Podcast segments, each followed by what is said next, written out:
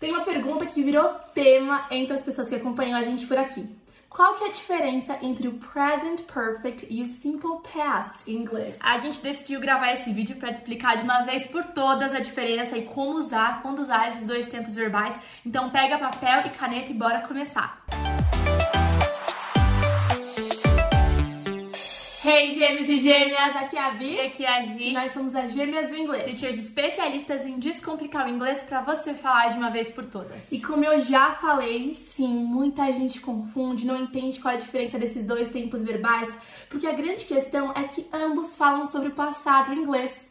Sim, o present perfect também fala sobre o passado em inglês, tá? Por mais que tenha um present no nomezinho dele, a gente usa esse tempo verbal para falar sobre coisas que aconteceram no passado. E justamente porque present perfect fala de passado e simple past fala de passado, forma uma confusão na cabeça de muitos alunos e aí muitos acabam não entendendo quando é que eu uso um, quando é que eu uso o outro, fica aquela confusão toda, né? Então, para ir direto ao ponto, a gente vai começar te falando a fórmula do present perfect, caso você não saiba do que a gente tá falando. E se você quiser ter um vídeo mais a fundo só sobre esse tempo verbal, a gente vai deixar um card aqui porque a gente já gravou um vídeo falando tudinho sobre ele.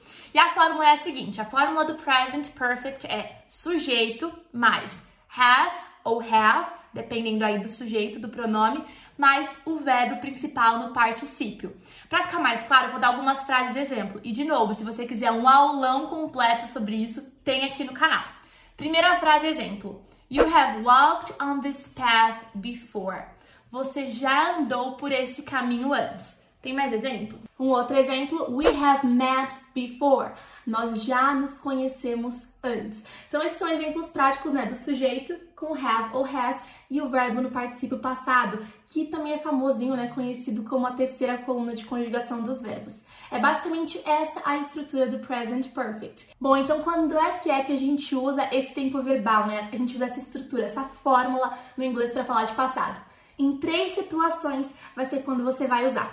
A primeira situação é para falar sobre uma ação, né? Um fato que aconteceu no passado, já acabou, não tá acontecendo mais, mas tem um detalhe muito importante aí. Você não vai mencionar quando, você não vai mencionar data, você não vai colocar um período de tempo quando essa ação aconteceu.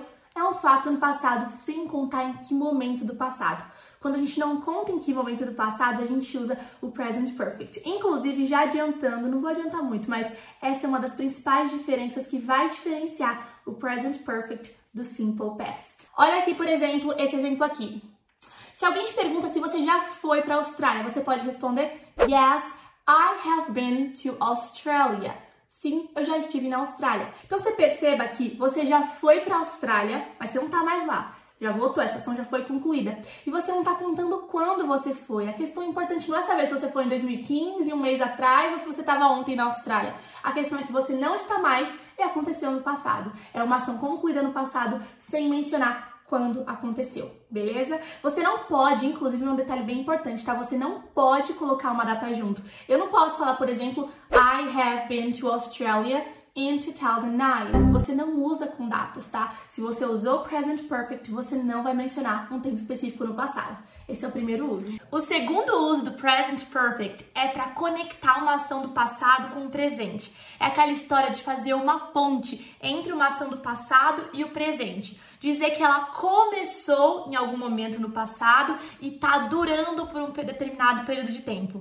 Inclusive, quando a gente usa o present perfect com esse objetivo, a gente usa normalmente nas frases palavrinhas como since, for, almost Olha alguns exemplos que a gente separou aqui. Pensa nessa frase. She has been in a relationship for three years. Então, ela está em um relacionamento há três anos. Faz três anos. She has been in a relationship for three years.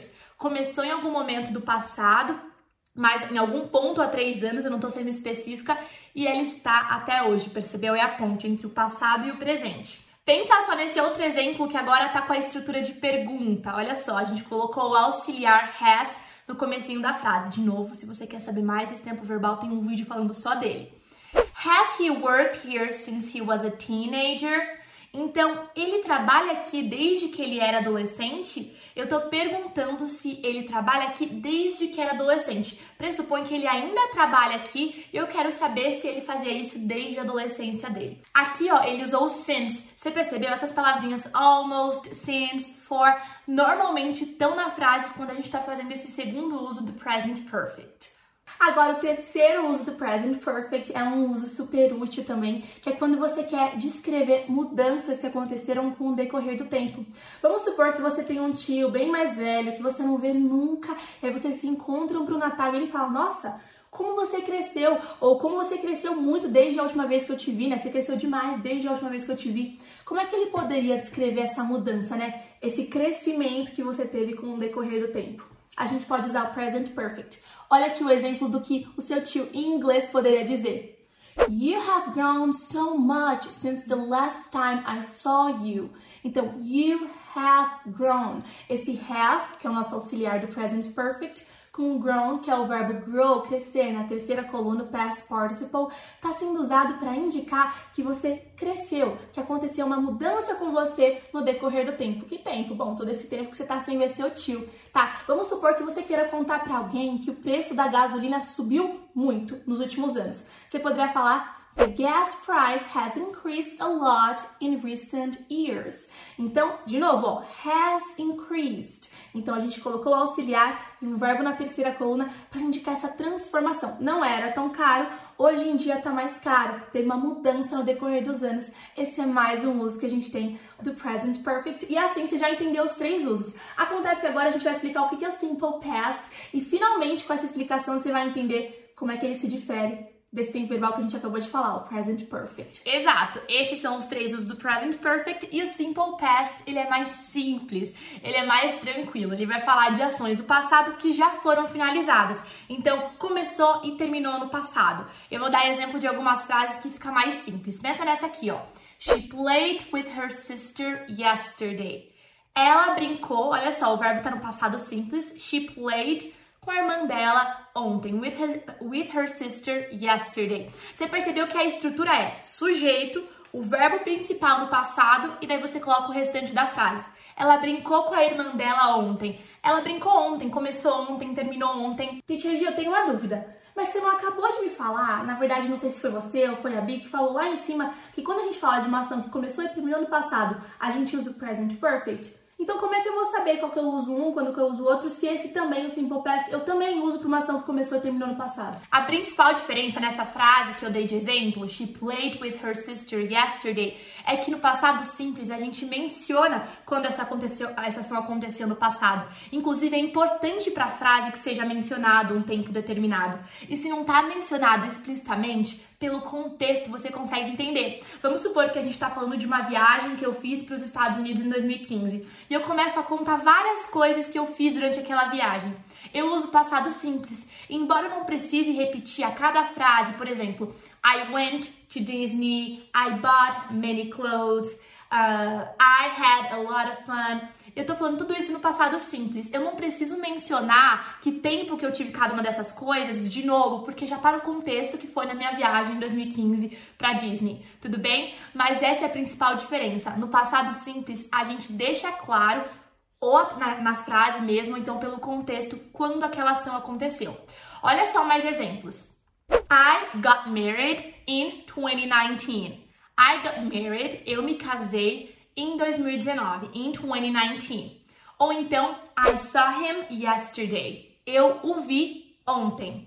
I saw him yesterday. Agora eu acho bem importante dar uma diquinha rápida para vocês. Acho que as diferenças ficaram claras mas pode ser que em alguns momentos a gente use esses tempos verbais de maneira intercambiável. E via de regra, essa situação acontece quando a gente está falando de um passado super recente. Vamos supor que a Bianca vai ficar aqui almoçar na minha casa, a gente termina de almoçar e eu venho aqui trabalhar e ela fica lavando a louça. Aí quando ela volta, eu posso perguntar: Did you wash the dishes? Usando passado simples. Mas eu também posso perguntar: Have you washed the dishes? É um passado tão recente. Muito imediato. Muito imediato, que aconteceu há minutos, que eu posso usar os dois. Então, nesses casos, em séries e filmes, você vai ver bastante esse uso intercambiável. Bom, a gente espera muito que tenha ficado claro para você, que você tenha entendido o que é um tempo verbal, o que é o outro, o que difere um do outro, e também que ao mesmo tempo a gente tenha te dado liberdade, né, para você saber com mais confiança quando usar cada um desses. A gente espera muito que você tenha adorado, já deixe seu like nesse vídeo. Se você ainda não é inscrito aqui no canal, já se inscreve também, ativa o sininho, tem conteúdos incríveis sempre. E a gente se vê no próximo, né? Take care. Take care.